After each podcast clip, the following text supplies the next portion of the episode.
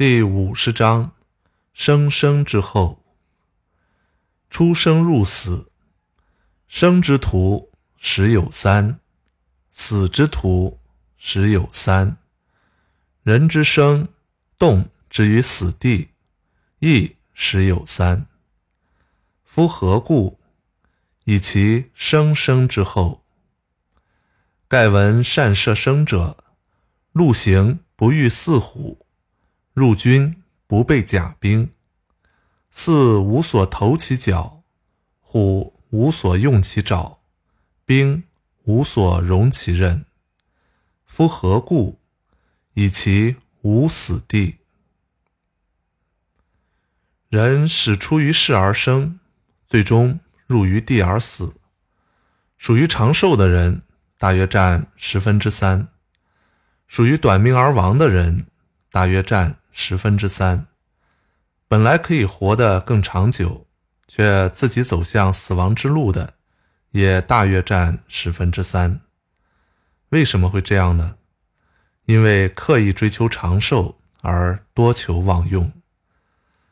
据说，善于养护自己生命的人，行于路途之上，不会遇到犀牛和猛虎，在战争中也不受武器的伤害。犀牛于其身无处投脚，老虎于其身无处伸爪，武器对其身无处刺激锋刃。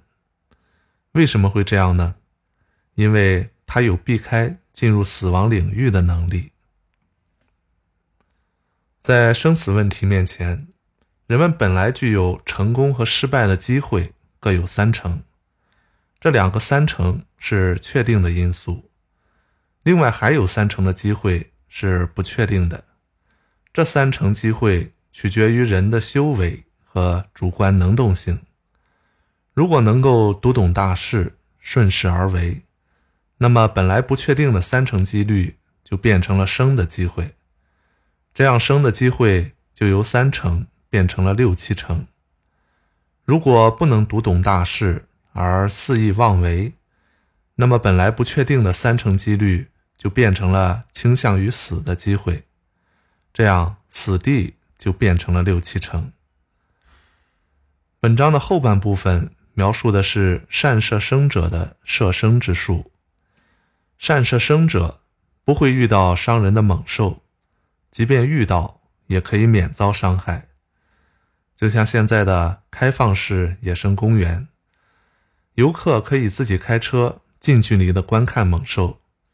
善射生者遵守规矩，不随便下车开窗。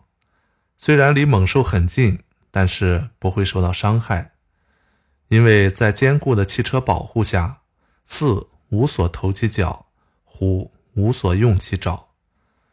如果不守规矩，随意的下车开窗，就会将自身置于危险之中。所以，善射生者并非有过人之处。